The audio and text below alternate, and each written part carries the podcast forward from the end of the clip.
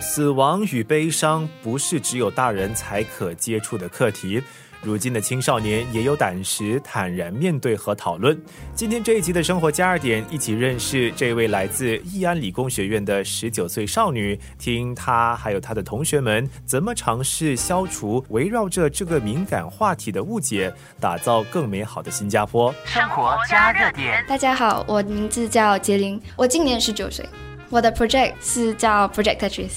Project Tetris 的目标是鼓励社区团体之间的跨领域合作。我们这个计划主要是要针对如何面对悲伤的课题。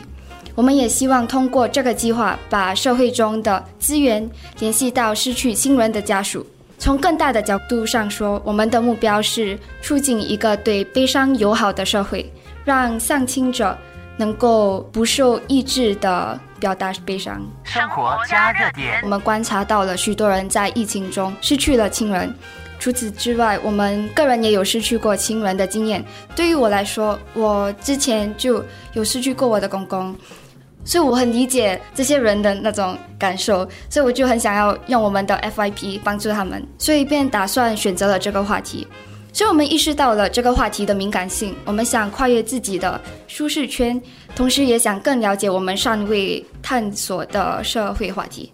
面对如此沉重的课题，杰林和他的组员们呢，让我觉得他们不但没有一丝的害怕或者是尴尬，反而还很积极的寻找所需要的资源，让他们能够发挥百分百的创意来呈现因为死亡而哀思的这一话题。我们项目主要有三个方面，所以第一，我们与学校的 Peer Help Us 为尼安理工学院的学生举办了一场关于悲伤的分享会，宗旨在为关于悲伤的对话创造一个安全的空间。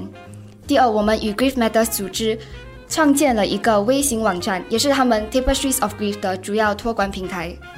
最后，我们也举办了一项消除偏见与悲伤的艺术展览。So，本次展览。由六位本地艺术家赞助他们的作品，和 c h i m o Foundation 赞助展览的资金。生活加热点。我们这次的 FIP 遇到的挑战都是找展览地点、找租金和联络本地画家。所以，由于话题的性质过于沉重，我觉我觉得我自己也容易受到负面的影响，并且我每次情绪很受到影响时，我都会很刻意的设定。界限，然后给自己来冷静的时间呀。当然，市面上早已经有不少关于探讨死亡和哀思的资源，但是能够带来更实质的改变，其实是从教育年轻一代开始。何况杰林和组员们是通过自己的努力，希望以青少年的角度来和所有有兴趣的公众分享他们对这个课题的认知。So 起初我们以为大众会对我们的项目的接受程度会很低，以为大家都不会太愿意讨论这个课题。但是我们与他们谈话过后，才发现他们并不是不愿意陷入悲伤的话题，而是需要一个合适的空间，他们才会呃慢慢的分享他们的感受这样。杰林和组员们能够这般热衷于推广社会课题，实在难得。不过，我觉得这一点也体现出，有一部分的现代孩子们不再是盲目的追求学业成绩。他们知道，清楚的认识自己的人生目标很重要，但不会贸然的决定人生的下一阶段该怎么走。就像杰林一样，访谈的尾声，他就和我分享，在毕业之后呢，他打算给自己一个空档年，也就是 gap year，